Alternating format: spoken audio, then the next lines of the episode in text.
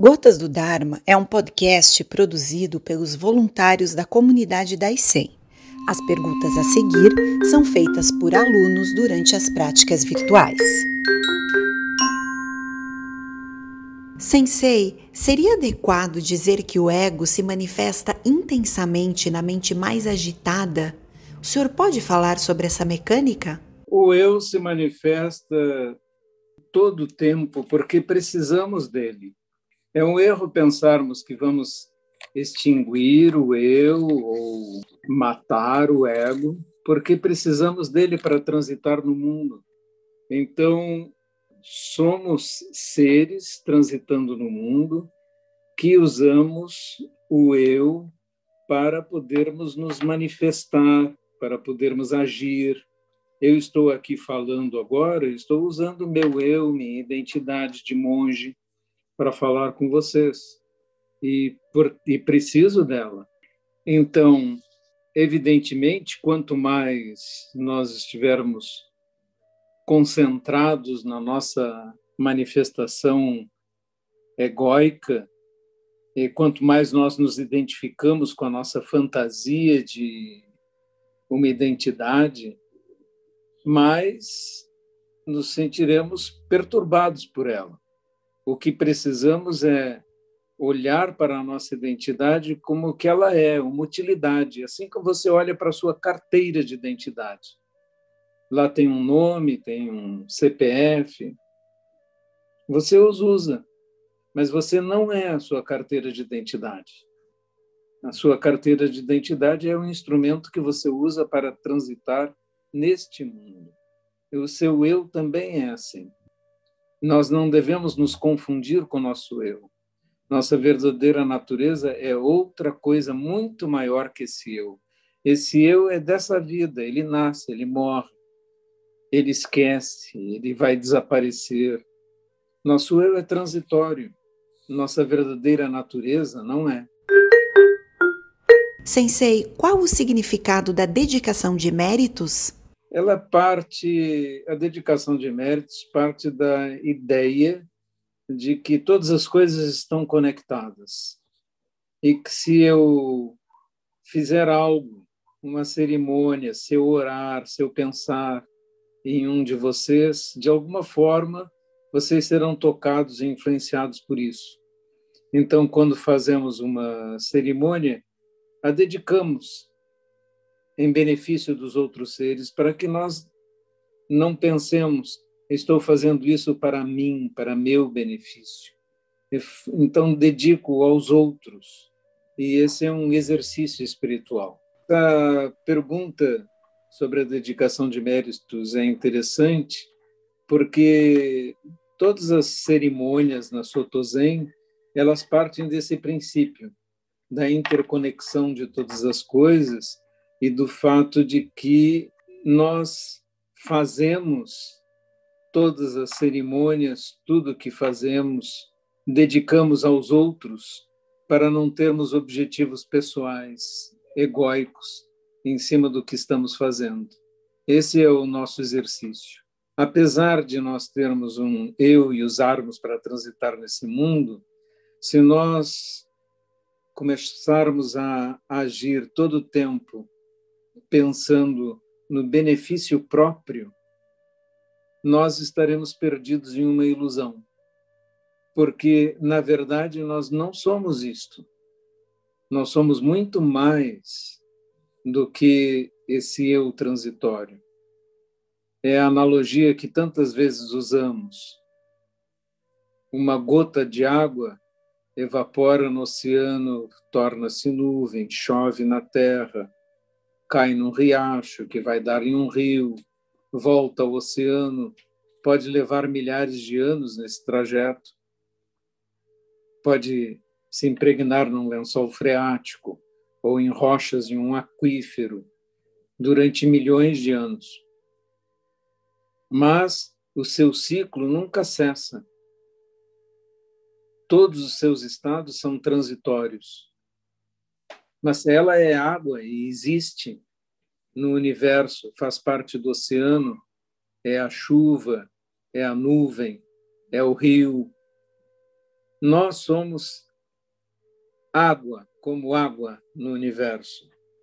E como estamos aqui vivendo um, um período, como uma gota que caiu de uma nuvem está caindo até a terra, nós pensamos, ah, nós somos esse indivíduo, nós somos separados, nós somos uma gota.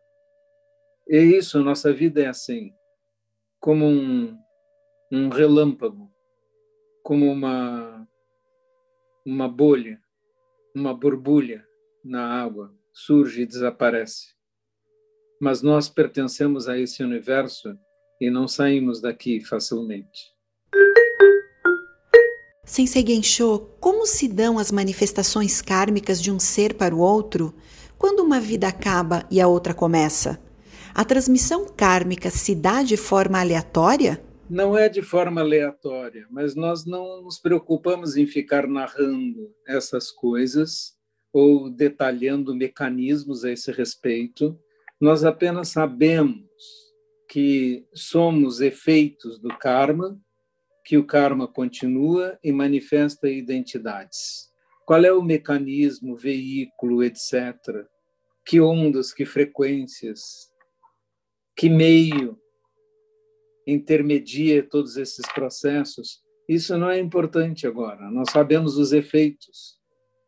E você não precisa se preocupar com as explicações dos detalhes a respeito de algo assim, Assim como quando você toma um copo d'água, não se preocupa por onde a água passou já durante esses bilhões de anos que está na Terra.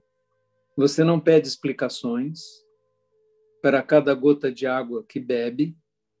Você simplesmente sabe, a água está ali. E isso é que é importante. Você pode bebê-la. As explicações são nossa tentativa de discriminar tudo, de detalhar tudo. Mas, é, como eu já disse várias vezes, não se preocupem com esses aspectos, porque todos nós saberemos esses detalhes porque os vivenciaremos. Assim como você vivenciou essa vida. Você nem sabe como funcionam os trilhões de células do seu corpo. Calcula-se aí 37 trilhões de células, um universo inteiro. Você não sabe a mecânica dentro das células do seu corpo e como funciona todo o DNA ou como foi transmitido. Mas você está aí vivendo com esse corpo, não está? Da mesma forma, você experimentará novas vidas e a continuidade. Quando você tiver suficiente sabedoria para saber todos os detalhes, será um outro tempo, não é o tempo de agora. Monge Gensho, como podemos agir sem fazer considerações? Qual o exercício para realizar esse empreendimento?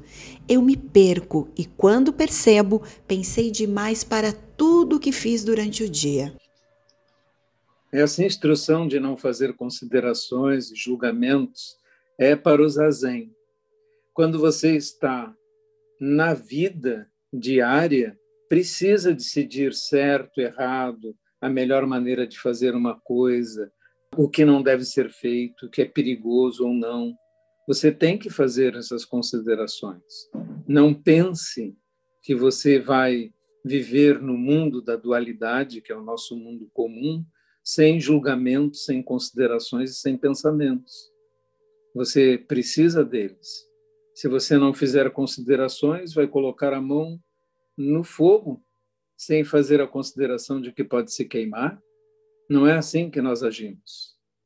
Agora, quando estamos praticando zazen, é o momento de esvaziar e acalmar a mente. É outro momento. E neste momento treinamos uma mente vazia de considerações e julgamentos. Sensei, ao final de um retiro, muitos praticantes se interessam pela prática do Orioque. O senhor pode contar para a gente como surgiu essa cerimônia e o que realmente ela significa? Nós não sabemos como ela surgiu em detalhes, porque ela foi sendo codificada através dos tempos. As tigelas para a refeição uh, são tradições muito antigas. 1500 anos atrás, já Ruineng, de quem estou contando a história, recebe manto e tigela de seu mestre. E até hoje essa tradição assim continua.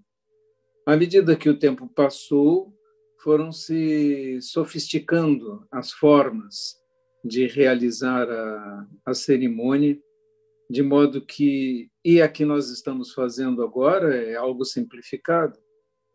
A cerimônia realizada nos mosteiros pelos monges tem cinco tigelas, não três. Tem três talheres diferentes, não um.